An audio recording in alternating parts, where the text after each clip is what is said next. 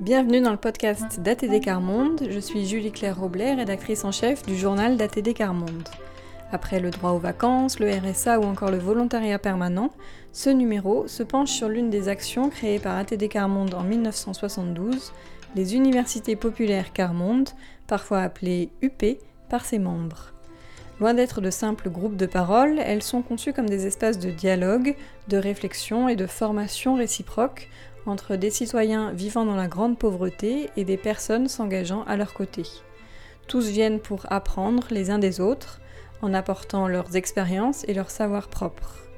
Après un temps de préparation en petits groupes autour d'une thématique précise, ces membres se retrouvent environ tous les deux mois dans une dizaine de régions de France. Est-ce que ça va bien pour tout le monde? Hey, On commence quasiment pile à l'heure. Très fort. Bonjour à tous, ça fait plaisir de vous voir. Donc, euh, donc euh, ici, hein, l'habitude, c'est qu'on présente toujours les personnes qui viennent pour la première fois, pour qu'on sache bien, on parle en confiance ici, donc il faut bien qu'on sache qui est là et qui n'est... Voilà, les personnes qui viennent là pour la première fois. Donc on va leur demander juste de dire leur nom, on dit son nom, puis on dit d'où on, on vient. En février 2023, une quarantaine de participants de l'Université populaire Carmonde d'Île-de-France, à Montreuil, ont réfléchi autour du thème de la santé. Venus notamment de Noisy-le-Grand, de Beauvais, de Beson ou encore de Paris, ils ont pu exprimer leurs opinions et leurs pensées en les confrontant. Ils ont échangé avec l'invité du jour qui était médecin à l'espace éthique Île-de-France.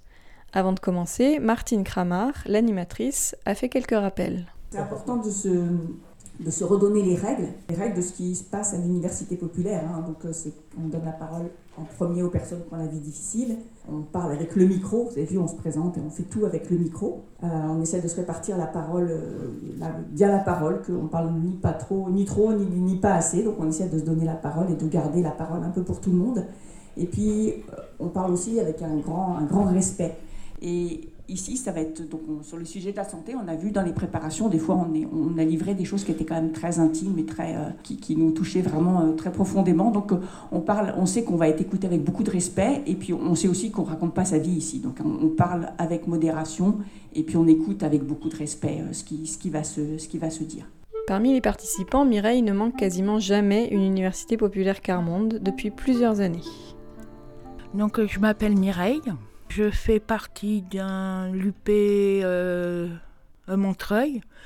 Euh, donc ça sert à défendre les, euh, les combats qu'on mène pour, mettons, le logement, la santé et autres. Et ça se passe à Paris, à Montreuil, une fois par mois.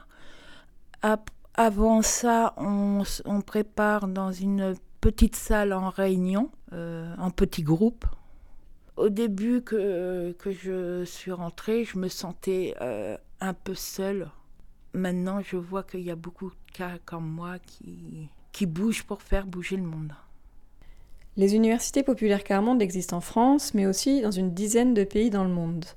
Membre du mouvement depuis près de 50 ans, Pierre Saglio se souvient de la manière dont elles se sont peu à peu développées et sont devenues un véritable outil dans le combat pour un monde plus juste. C'est très lié à, toute l'histoire du mouvement. Le mouvement, il a démarré en 1957.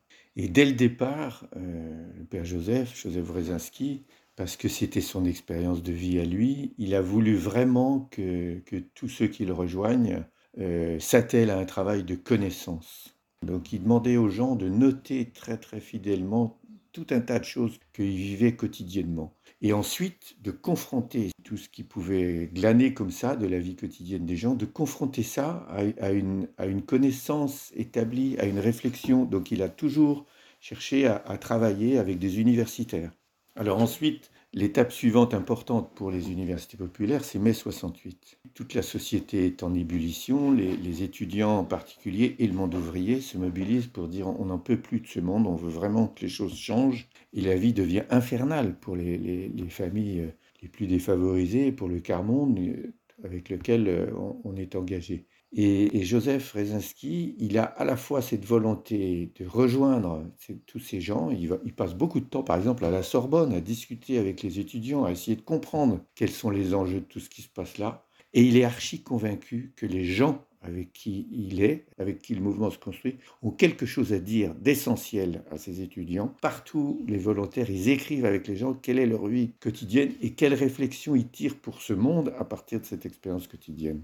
Et donc, dans la foulée de mai 68, il va acheter ce local à la cave, c'était une cave, hein, rue des Grands Degrés à Paris, et il va commencer à y faire des, des conférences du mardi pour que les volontaires ils connaissent mieux le monde et les institutions dans lesquelles on vit. Parce que si on veut vraiment les changer, il faut les connaître. Donc c'est des rencontres entre les volontaires et puis des universitaires, des, hauts fonctionnaires. Et puis il y a quelques volontaires, et eh ben ils invitent des gens des cités à venir avec eux. Mais ils y viennent à condition de se taire. C'est pas fait pour eux. Et puis arrive 1972, où il y a l'Assemblée générale du mouvement qui a lieu dans, ces locaux. Et là, il y a un dialogue aussi avec certains de ces hauts fonctionnaires ou universitaires. Et il y a un, homme du quart-monde, M. Plakevich, de Noisy-le-Grand, qui intervient. Il force la porte et il dit Mais moi, j'ai quelque chose à dire. Ce, monsieur-là, il dit des conneries. Ce qu'il dit, ça correspond pas à ce que nous, on vit. Ça correspond pas à notre expérience de vie. Et là, ça fait tilt dans la tête du Père Joseph. Il s'est dit Mais en fait, on fait fausse route. Il faut vraiment que on, ait un dialogue, une réflexion avec ces gens. Et donc, les, conférences du mardi deviennent dialogue avec le quart-monde. C'est ça, vraiment là, le départ des universités populaires. 50 ans plus tard, ce dialogue permet encore à ATD Carmonde de construire une pensée riche des diversités de ceux qui la créent et de faire vivre la participation de tous. C'est ce qui a notamment séduit Zineb, qui a poussé la porte de l'Université populaire Carmonde d'Île-de-France il y a quelques mois. Oui, ben moi je, je m'appelle Zineb et je suis aussi militante à ATD. Et euh, tout de suite, je me suis intégrée dans le groupe. Euh, pour moi, c'était des thèmes qui étaient vachement intéressants et qui, et qui touchent notre quotidien. D'abord, c'est la liberté de s'exprimer déjà ouvertement parce qu'avant, j'arrivais pas à m'exprimer et de dire ce que je pensais et tout. Et maintenant, j'ai pas ce frein et j'ai pas cette barrière de parler et je pourrais aussi euh, parler de mes droits, de mes... Franchement, même la préparation, c'est sympa. Ça, ça nous permet de, de se libérer, de dire qu'est-ce qu'on pense et tout ça, sans être, euh, sans être dans les jugements. Et, franchement, la, chose qui, euh, qui m'a impressionnée aussi dans l'université, populaire, c'est qu'on est accepté tel qu'on est ça peut être, euh, ça peut changer la société parce que l'union peut faire euh, la force. Et moi tout seul ou lui tout seul, il peut pas changer la société. Mais si on est unis, on est nombreux, on peut faire quelque chose. Franchement, ils m'ont beaucoup aidé à prendre la parole parce qu'avant, euh, j'arrivais pas à dire non. je dis oui à tout et tout. Et quand j'ai commencé à, à s'impliquer dans le mouvement et tout, franchement, j'ai commencé à me défendre moi-même. Je n'ai pas besoin de quelqu'un qui me défend. Et j'ai besoin de dire mes options et mes points de vue sans être accompagnée. Pour combattre la pauvreté, il faut d'abord la comprendre. Ces interactions entre des personnes issues de mondes souvent très différents permettent de créer un véritable savoir qui se diffuse ensuite dans la société. On ne vole pas ce terme d'université. C'est vraiment un lieu où on apprend, où on bâtit ensemble une connaissance, un savoir et où on s'enrichit les uns les autres. Là, les, plus pauvres, ils nous apprennent à réfléchir autrement à partir de notre expérience de vie. Et, l'université populaire, elle montre que cette expérience de vie, elle est puissante, elle a quelque chose à nous dire sur tous les sujets et surtout toutes les grandes idées qui bâtissent le monde, à condition d'être confrontés à d'autres expériences de vie de la mienne, par exemple, de personnes qui n'ont pas l'expérience personnelle de la grande pauvreté, et à condition de, de, vraiment faire un travail de connaissance à partir de là. C'est pour ça qu'il y a le terme université. La deuxième chose qui est, qui est importante, c'est que à l'université populaire, c'est un lieu aussi où chacun est respecté de manière absolue, en particulier celui qui a une vie la plus meurtrie à cause de la grande pauvreté, à cause d'une humiliation, à cause de la honte. Et c'est un lieu où on passe de la honte à la fierté. Il faut du temps hein, pour que les gens, euh, des gens à qui on a, dont on a toujours méprisé la parole, pour qu'ils osent venir et ils osent croire que leur parole a un sens pour d'autres, il faut du temps. Ce constat est partagé par Mireille de l'Université populaire Carmonde d'Île-de-France. Je suis restée quand même un an et demi sans parler. Hein. euh, pour découvrir, pour avoir la confiance, tout ça. Donc, même pour me présenter, c'était dur. Hein. Parce que euh, moi, j'étais une petite timide. Donc, du coup, c'était dur. Puis, à force de venir, eh ben, euh, j'ai pris le micro. Maintenant, je, il y a des fois, on m'arrête plus. Donc, du coup, voilà.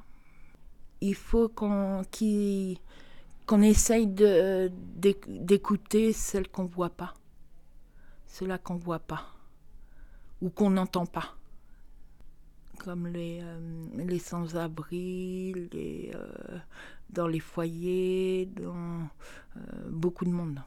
On essaye de toucher beaucoup de monde. Pour moi, pour nous, parce qu'il n'y a pas que moi, pour nous, c'est un combat à longue durée sur, euh, bah, sur le tout, euh, sur le monde entier, les réfugiés, c'est pour que ça se passe mieux euh, en France. Faire vivre une université populaire Carmonde n'est pas forcément simple, car il faut que les conditions d'une réelle participation soient réunies. Pour Yves Henry, qui a rejoint ATD Carmonde à Toulouse en 1996, cet espace a longtemps été perçu comme un rêve inaccessible. Pourtant aujourd'hui, cette université populaire Carmonde existe bel et bien à Toulouse. Ces universités populaires, elles, permettent euh, chaque fois de comprendre un peu mieux ce que vivent les plus exclus. Et ça permet aussi de se rendre compte que pour peu qu'il euh, y ait un travail préparatoire, un travail d'entraînement, les plus exclus aussi ont une capacité euh, incroyable de combat, de pensée euh, construite et intéressante. Et d'ailleurs, moi comme d'autres, quand on assiste aux universités populaires, les idées préconçues qu'on peut avoir sur les plus pauvres, souvent, sont complètement anéanties. C'est un lieu à la fois de, récolte, entre guillemets, de la pensée des plus pauvres. C'est un lieu où des experts de la société civile, sur un thème donné, peuvent écouter la connaissance et la pensée des plus exclus sur le, sur le thème qui croient-ils ils connaissent très bien et, souvent ils sont étonnés de ce qu'ils entendent. C'est un lieu aussi où les plus pauvres euh, peuvent euh, retrouver du courage, parce qu'ils se retrouvent ensemble. Donc c'est un lieu où, pour reprendre des forces. Et c'est un lieu pour les plus exclus de, l'apprentissage de la parole en public et de la synthèse de sa pensée de manière claire et audible. Donc ça a énormément de, disons, de finalité. Et c'est assez unique, sans doute, euh, au mouvement ATD Carmonde. Et souvent, d'ailleurs, il y a l'université populaire que ce n'est pas une conférence que des experts font aux plus pauvres, c'est les plus pauvres qui parlent et les experts qui écoutent. C'est assez, assez unique. Pour les personnes en situation de pauvreté, c'est aussi un espace de partage sur ce qu'elles vivent au quotidien et de soutien. C'est ce qu'exprime Pascal, membre de l'Université populaire Carmonde d'Île-de-France. On apprend des lois, on, apprend à se défendre. Et on a, c'est, intéressant pour ça, quoi. Il y a beaucoup de choses, quoi. Puis c'est pour moi, c'est, une grande famille, quoi. C'est des gens vraiment que, que j'ai confiance, quoi. Parce qu'on est écouté. Ça m'a permis aussi de, de me débloquer. Puis même, parce que aussi avant, au travail, j'en parlais pas. Parce que bon, c'est-à-dire que je suis alphabète, et ça, je disais pas au boulot. Je l'ai caché pendant des années, des années, des années. Et c'est vrai que c'est intéressant, parce qu'on apprend d'autres groupes, et puis on apprend des autres, quoi. C'est intéressant. Les thématiques traitées sont décidées par les animateurs, en concertation avec les participants, et elles sont extrêmement variées. On y trouve des sujets d'actualité, des thématiques plus légères, comme la place de l'art, et surtout des réflexions autour de ce que subissent les personnes en situation de pauvreté, comme la maltraitance institutionnelle, le placement des enfants ou encore les difficultés d'accès au numérique. Les universités populaires abordent des thèmes euh, un peu originaux, comme on a eu une université populaire sur les animaux, en particulier les animaux de compagnie, euh, parce que ça, c'est très important, les animaux, pour les personnes, euh, bah, pour, beaucoup de gens, mais en particulier pour les personnes en situation de pauvreté ça, c'était une université très intéressante. Et puis, il y a des universités populaires qui sont travaillées par plusieurs lieux différents. parce que c'est un thème extrêmement important pour le mouvement et pour la défense des droits des plus démunis. Et là, en l'occurrence, c'était les violences par les institutions, où les participants peuvent être extrêmement précis et, montrer toute la grande diversité des violences institutionnelles qui peuvent avoir lieu quand on parle à la télé, ça qu'on veut que ça monte, quoi. On veut que la parole monte, bah, que, que, ça monte, que ça monte plus haut, déjà, que voilà, que, déjà, bon, qu'on soit écouté par, le gouvernement, par, les médias, que on dirait que, que, la, misère, qu'il n'y en a plus. Vrai que ça va être dur, mais au moins qu'on essaye de plus avoir de gens dans la rue. C'est pour ça j'aime, parce que voilà, on, on, se bat pour des choses utiles et pour aussi nos enfants derrière, pour l'avenir de nos enfants et de nos enfants. C'était le septième épisode du podcast d'ATD Carmonde. Vous pouvez retrouver plus d'informations sur les universités populaires Carmonde sur notre site internet atd-carmonde.fr.